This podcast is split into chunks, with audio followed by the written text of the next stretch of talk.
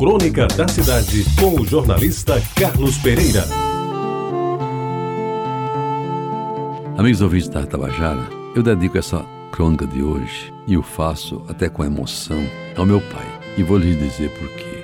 Pai, há uma foto sua que eu não sei quem a fez, em modesta moldura que guardo na parede do meu gabinete de trabalho há muito tempo e dela só vai sair quando eu sair deste mundo. Nela, o senhor está de camisa esporte, os braços pendurados quase à toa, um rosto que parece uma pintura de Rembrandt, maçãs da face coradas, com vincos que definem os que já passaram dos 80 e olhos que brilham e se fixam no infinito.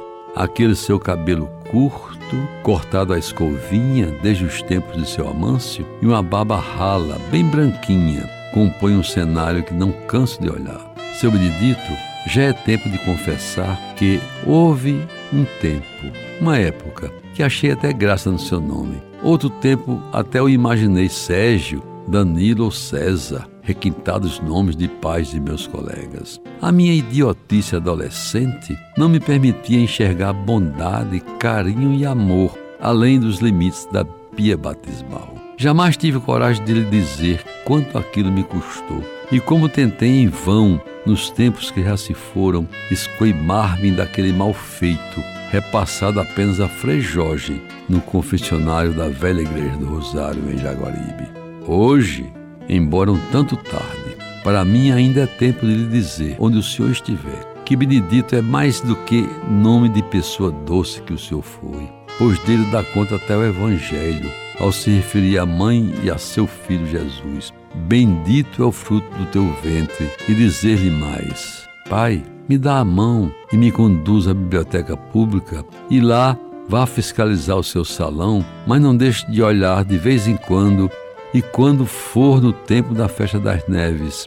Nunca me largue sozinho depois das nove e meia da noite, senão eu vou chorar e tentar encontrá-lo de terno branco de linho na multidão desconhecida. Pai, converse mais um pouco comigo sobre Tacima, sua querida cidade que um dia mudaram de nome e o senhor nem chegou a saber enquanto por aqui andou, para não sei o que.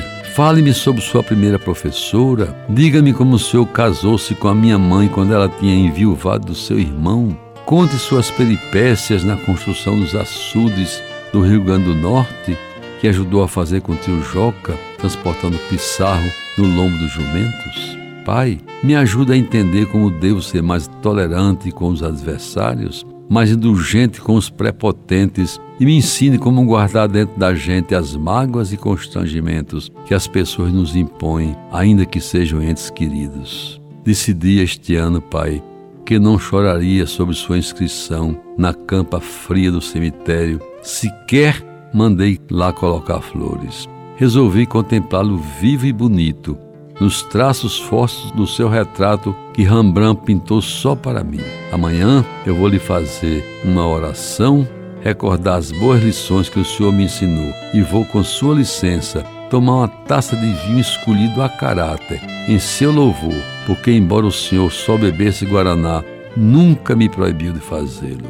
Para terminar, Pai, neste dia do seu aniversário, em que você faria exatamente 100 anos, já que nasceu no século anterior, nasceu em 1899. Pai, me desculpe de verdade, mas não resista a publicar versos de pé quebrado, de um poemeto que consegui salvar nos alfarrábios que o Senhor deixou e que o tempo não conseguiu destruir. Você escreveu assim: Você é a rosa que perfuma a estrada larga do amor. Sem você não existe alegria nem poesia, só existe agonia e dor.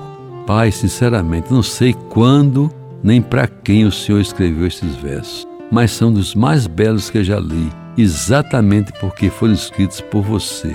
Permita que eu chame assim, talvez pela primeira vez. A meu Pai querido, e parabéns pelos seus 100 anos. Embora não esteja por aqui, mas enquanto esteve, foi sempre o Pai de que todos nós gostamos tanto, principalmente eu. Você ouviu Crônica da Cidade com o jornalista Carlos Pereira.